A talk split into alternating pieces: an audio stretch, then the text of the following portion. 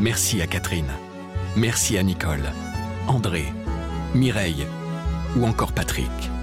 Merci à toutes ces personnes qui, grâce à leur legs en faveur du secours catholique, nous ont donné les moyens d'agir chaque jour pour les plus démunis. Sur la terre comme au ciel, continuez vous aussi le combat pour la fraternité en faisant à votre tour un leg au secours catholique. Demandez votre brochure leg auprès de Corinne en appelant le 0805 212 213 ou sur leg.secours-catholique.org. il s'étonne, il se marre. euh, Pourquoi je veux accompagner ce convoi? En fait, lui, il sait pas ce qu'il y a à l'intérieur de ces caisses et euh, on lui demande d'emmener euh, euh, de- des- caisses à dans une ville qui s'appelle Romans-sur-Isère. Bon, il, il, il se pose pas plus de questions. Il a un bordereau à signer et puis c'est tout. Alors je lui explique qu'en fait, donc ces caisses, elles contiennent des statues euh, de Notre-Dame de Lourdes et que leur destination finale, c'est l'Irak.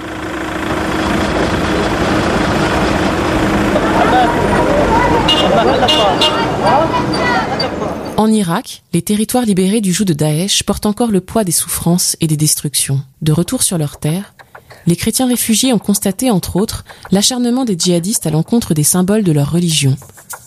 En retournant chez eux, ils tentent de se réapproprier leur identité.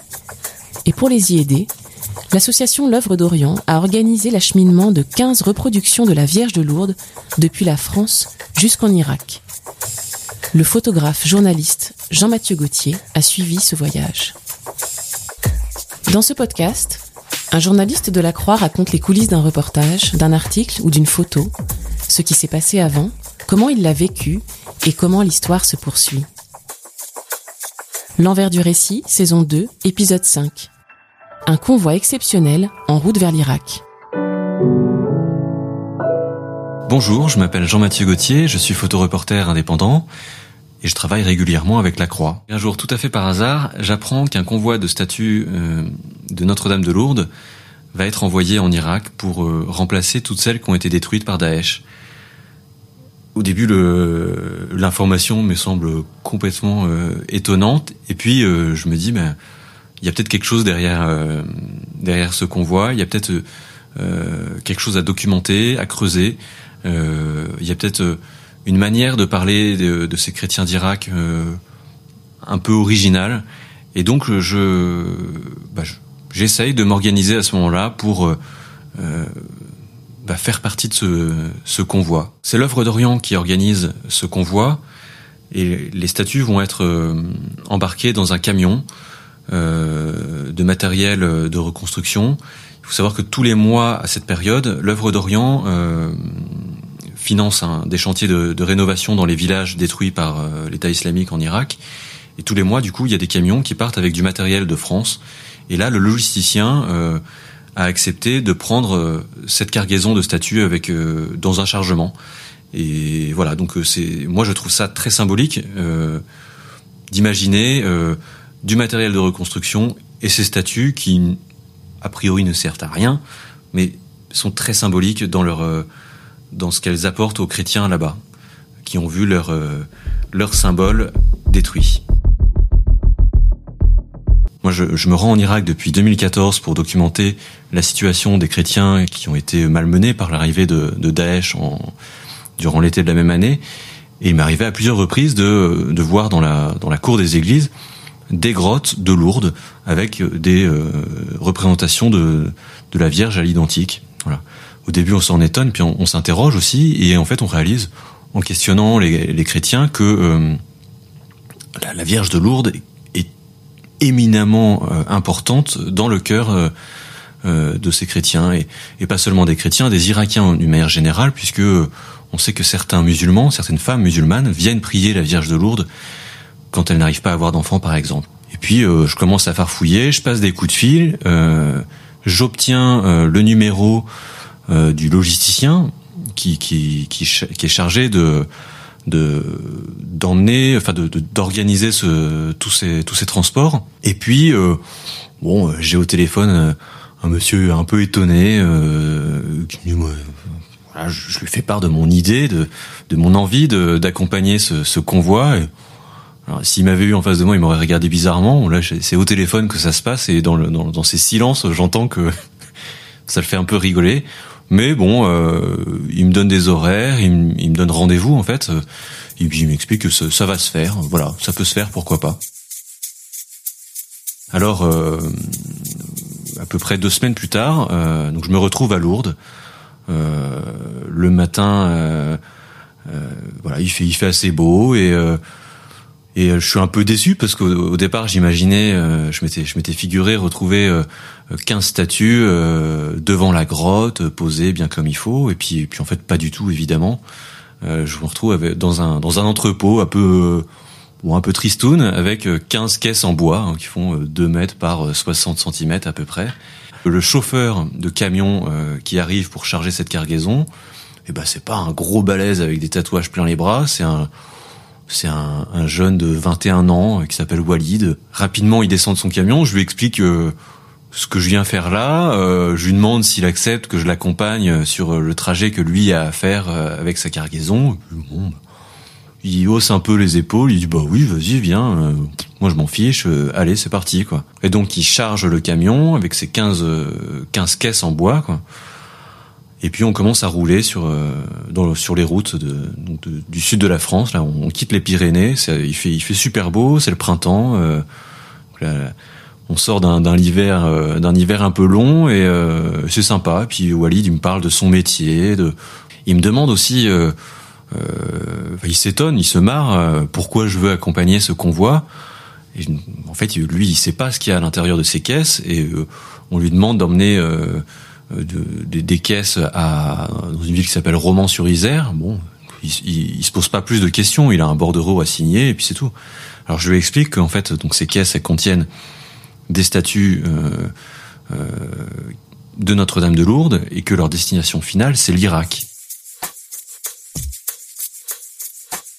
Et alors là, euh, bah, je vois mon Walid qui, perd un peu son air euh, euh son air goguenard, son, son air un peu guiré, euh, et euh, bon, euh, qui, accuse un peu le, un peu le coup et, et là, bon, on a passé un petit, un petit moment de silence. En fait, il m'explique que lui, en fait, une de ses premières expériences avec le, le terrorisme, c'est en fait l'arrivée dans sa classe quelques années plus tôt de, de jeunes Irakiens qui étaient des chrétiens et qui fuyaient l'Irak après une série d'attentats ça l'avait marqué. C'est un épisode de sa vie qui l'avait un peu marqué. Et donc, euh, donc l'idée d'imaginer ces statues euh, de Lourdes qui partent en Irak, bon, ça le, ça le travaille un peu. Ça lui fait un petit, un petit, un petit quelque chose. Et du coup, ils sont, ils sont assez fiers. Première nuit dans le camion. Euh, voilà, c'est bien organisé un camion, une cabine avec avec au moins deux couchettes. C'est c'est assez bien pensé pour ça. Et puis on dort très bien. On dort vraiment. Euh, voilà, c'est une expérience euh, assez originale, mais voilà, dormir dans un camion, ça se fait, euh, ça se fait parfaitement. Le lendemain matin, on arrive à Romans-sur-Isère et on arrive en fait, on décharge la cargaison dans un entrepôt qui appartient à une, une entreprise de, de logistique qui fabrique du matériel de construction. Et en fait, ce matériel va être envoyé également en Irak. Et c'est en fait surtout grâce à cette entreprise, donc qui envoie son matériel de construction en Irak, euh, que les statues peuvent être euh, euh, mises dans le même dans le même remorque pour bah, rejoindre l'Irak. Voilà. Il se passe 24 heures encore où on attend le deuxième camion. Je passe une journée à Romans-sur-Isère. Je suis un peu dans, dans le flou. Je sais pas du tout si si le deuxième chauffeur de cette de ce, de ce convoi va lui accepter que que je monte euh, à bord de son camion.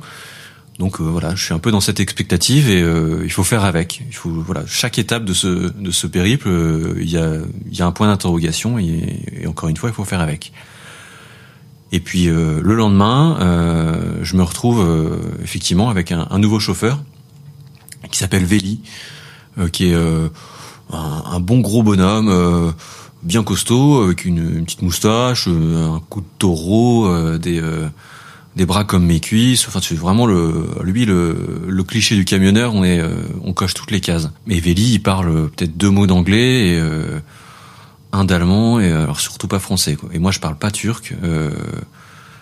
et donc faut, faut, faut essayer de faire avec. Coup de bol, j'ai, je me remémore. Enfin, j'ai un bon, un bon copain qui est photographe, qui est turc, et, et donc je l'appelle. Coup de bol, il est pas en reportage à l'autre bout du monde. il répond, il décroche, et puis et puis du coup, je lui explique en anglais mon projet. encore un qui se marre. Je passe le téléphone à, à Veli, le chauffeur turc, et euh, mon ami euh, Emin euh, explique mon projet. Alors, bon, je, je, je, vois aussi encore la tête du chauffeur qui rigole pas parce que c'est pas son genre, mais bon, je, je, le voyais un peu rouler des yeux, quoi. Bon. Et puis pareil, quand même, il, il accepte, il y a pas de problème, je peux le suivre. Et puis on reprend la route à nouveau et on traverse les Alpes. Euh, là, je pense à un truc assez assez symbolique aussi, c'est qu'on on passe par la vallée de la Roya. Et, euh, et je pense à un copain euh, photojournaliste qui bosse euh, à ce moment-là pour pour Libération depuis plusieurs semaines, qui suit les tous les migrants qui bah, qui prennent cette même route de la vallée de la Roya, mais dans l'autre sens.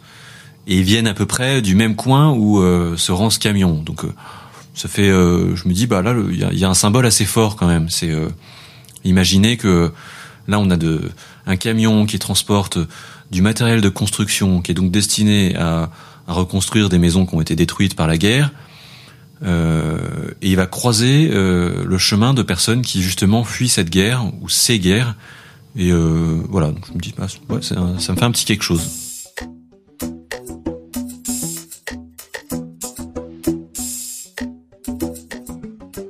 Et puis donc on continue notre route et on s'arrête un moment sur sur le bord de la route pour dormir. Donc pareil, une cabine.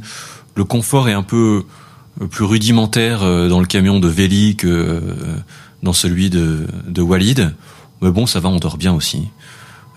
Il y a tout ce qu'il faut pour pour se restaurer sur place, c'est-à-dire que euh, Veli, donc il a il a son pain, il a ses réserves de pain turc, il a ses réserves d'olive, il a ses réserves de fromage, il a ses réserves de miel et de thé et puis il a ses, cigarettes qui fument euh, presque l'une sur l'autre. Et voilà, ça lui, ça lui suffit. Et, il partage tout ça euh, avec euh, beaucoup de beaucoup de bonhomie. C'est vraiment voilà, très très sympa, très accueillant. Le lendemain, on reprend la route, on traverse toute l'Italie d'une traite. donc d'assez beaux paysages que je connaissais pas particulièrement, c'est super. On arrive dans le port de Trieste, qui est vraiment tout à l'est de l'Italie. Et euh, dans ce port, euh, là je comprends, euh, mais vraiment je comprends en, en, une minute que je peux pas aller plus loin. et Veli a un air un peu paniqué, presque presque en colère. Enfin, en, gros, il me, il, me, dégage de son camion, en colère et en même temps un peu désolé. Je comprends pas. C'est très étrange. Je vois arriver vers moi. on est un peu à l'entrée du port et je vois arriver vers moi un type qui a l'air un peu d'un fonctionnaire du port et et, et, surtout, voyant ce type, euh, Veli, euh, c'est en voyant ce type que Veli a l'air de paniquer. Donc bah je m'exécute, je descends avec mon sac, mais ça pareil. Et je, bon, je, suis un peu désolé et, euh, et, je sais pas du tout ce qui va se passer après quoi. Et je me retrouve euh, donc dans un port, un port de commerce là, dans cette ville de Trieste que je connais absolument pas et je, il pleut des troncs d'eau en plus, c'est la nuit. Enfin c'est vraiment j'ai un moment où euh, je me dis mais euh, enfin qu'est-ce que je fais là euh, Pourquoi je me suis embarqué dans ce truc C'est voilà une, grosse crise de doute. Je pars, j'ai mon sac sur le dos et puis je j'essaye de, de trouver un endroit où dormir. Puis je, je passe devant un premier hôtel complet, une auberge de quelque chose qui a l'air d'être une auberge de jeunesse, mais il n'y a pas de sonnette, je sais pas quoi et voilà. Et alors en, bon français, euh, je peste euh, à haute voix dans la rue. Euh, voilà, je, je, fais mes petits jurons. Et puis en fait, juste derrière moi passe un groupe de jeunes, dont un parle un petit peu français, en tout cas mieux anglais. Et, euh, et il commence à me demander du coup ce qui m'arrive, ce que je fais là, voilà. Puis bah, on échange.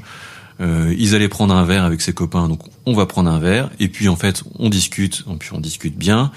Euh, la soirée euh, est bien entamée et lui me dit que bah en fait il a des chambres en Airbnb. Euh, voilà, donc si, si je veux, il m'en prête une et puis voilà.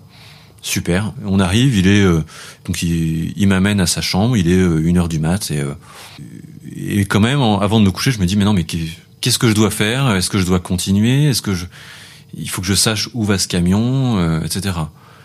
Et là, je me dis, je réfléchis un petit peu et, et je me dis qu'en fait, la meilleure solution, plutôt que de repartir en arrière, c'est d'aller directement en Irak, attendre le camion. Il passera forcément par l'Irak. Et puis je réalise que en fait, euh, bah, le bon le bon avion, euh, euh, il part le lendemain, donc il faut que j'aille à Venise, qui est pas très loin. Donc pareil pour rejoindre Venise, bah, j'ai un train qui part à 5 heures du matin. Enfin bref, en gros, je ne dors pas. et je traverse Trieste que je ne verrai pas de jour pour me rendre à la gare de Trieste et et voilà et suivre en fait euh, euh, le long de la lagune cette cette voie de, de, chemin de fer qui est très belle euh, qui amène jusqu'à Venise.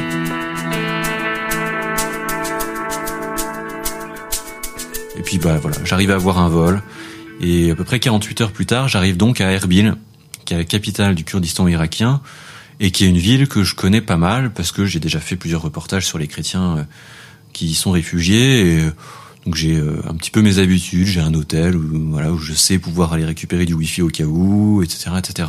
Je continue mon histoire euh, en me demandant, enfin j'essaye de voir comment je peux continuer mon histoire et d'abord euh, je rappelle le logisticien euh, que j'avais eu au début et il me donne les coordonnées de son contact à Erbil que je, que je, retrouve, je finis par trouver dans la ville, et euh, lui me dit, bah oui, en fait, le camion a été chargé sur un bateau en quittant Trieste, et il va arriver dans euh, une quinzaine de jours euh, en Turquie, et puis il sera dans une vingtaine de jours en Irak. Je me dis, merde, je, vais attendre tout ce temps, ça va être un peu long, mais je me dis, bah pourquoi pas, en fait, justement, documenter toute cette toutes les raisons qui font que qu'on envoie des statuts euh, en Irak. Et en fait, ces raisons, elles sont très simples. C'est que euh, les euh, les hommes de, de l'État islamique se sont se sont littéralement acharnés sur sur les symboles religieux des, des chrétiens.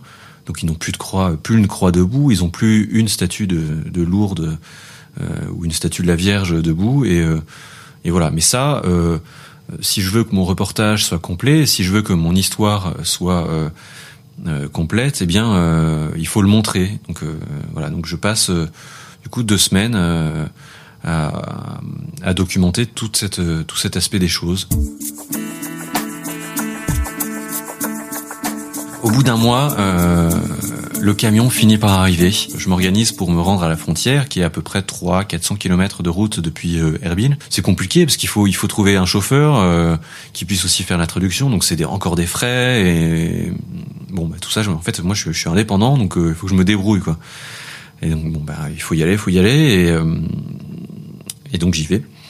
Et, et j'arrive à la frontière et là euh, et bah euh, une petite déconvenue, le camion n'est pas là, euh, il n'est pas encore arrivé. Donc je repars en arrière, il faut repartir à Erbil et revoir à nouveau le euh, logisticien. Euh, le lendemain, euh, on me dit que le camion va peut-être arriver, mais il manque un papier, etc. Bon, tout ça dure encore deux trois jours. Et puis donc j'organise un nouveau un nouveau départ pour la frontière. Et là, cette fois, c'est bon. Et là, je découvre non pas Veli que je m'attendais à retrouver, mais un autre chauffeur qui lui s'appelle Ali qui est euh, épuisé parce que euh, pendant deux jours on l'a raquetté à la frontière, qu'il a pas un centime en poche, que euh, voilà, il est il est comme beaucoup dans cette espèce de, de, de no man's land qui est une frontière entre entre la Turquie, l'Irak et tout près d'ailleurs la Syrie, qui est un lieu de un lieu de trafic épouvantable où où les douaniers s'en donnent à cœur joie pour raqueter tout ce qui passe par là.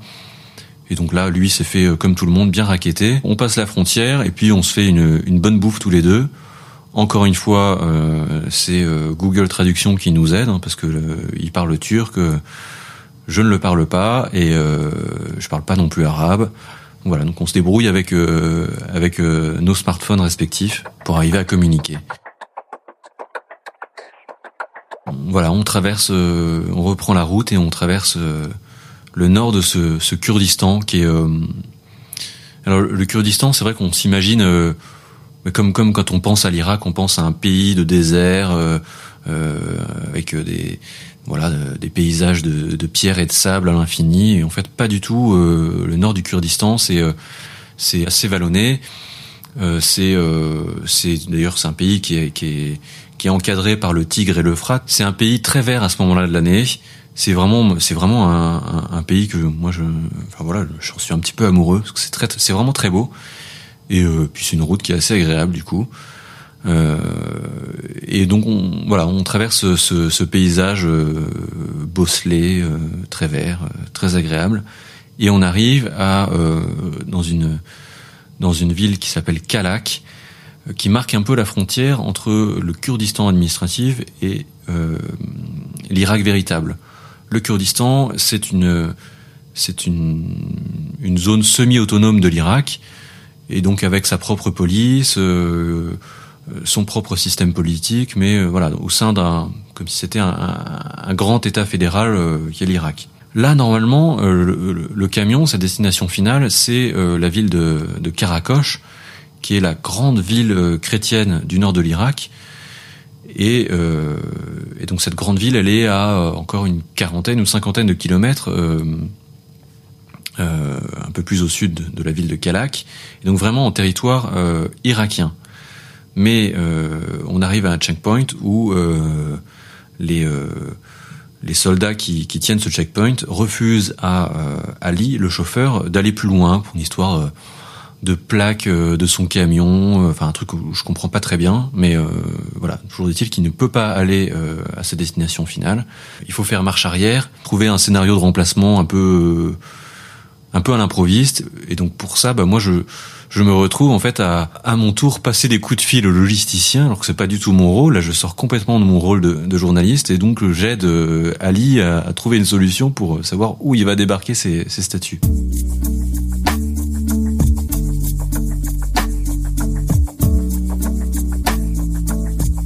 Finalement, elles sont débarquées euh, à Erbil, à pareil à peu près une quarantaine de kilomètres de là. Euh, elles sont euh, débarquées dans, une école, une école en contreplaqué qui a été construite pour les réfugiés chrétiens. Et voilà, donc elles vont attendre ici quelques quelques temps. Elles sont débarquées, euh, elles sont pas débarquées le soir même parce que Ali arrive, lui il est fatigué, euh, il a envie de se coucher et euh, il veut se poser et, euh, puis c'est tout et qu'on l'emmerde pas parce que euh, voilà, il a une longue route derrière lui et, euh, et c'est comme ça. Le lendemain matin, donc on, les statues sont débarquées et les ouvriers qui débarquent ces statues, ils sont, ils travaillent dans une dans, un village qui s'appelle Karamles, qui est juste à côté de ce village de Karakosh. Euh, et puis, euh, bah, ce matin-là, juste après avoir débarqué les statues, justement, ils sont tenus euh, bah, d'aller euh, à Karamles.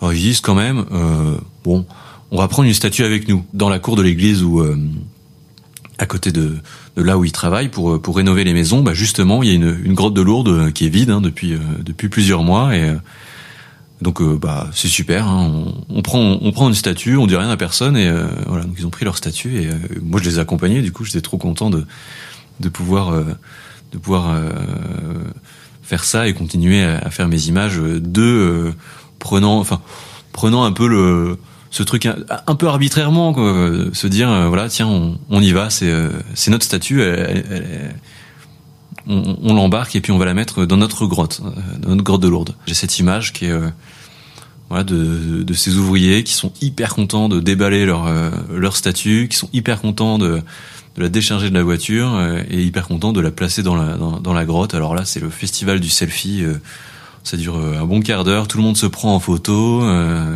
devant et puis alors ça fait le ça fait le tour du monde. Il y a, enfin, j'imagine que ça fait le tour de tous les réseaux sociaux. d'Irak et, puis en fait de, de, la diaspora irakienne qui est répandue autour du monde et c'est assez c'est un moment assez sympa quoi et, et c'est surtout c'est un moment pour moi où, où je me dis bon euh, bah, mon histoire, je l'ai, là, c'est bon, euh, je vais peut-être pas tarder à pouvoir rentrer. Quoi.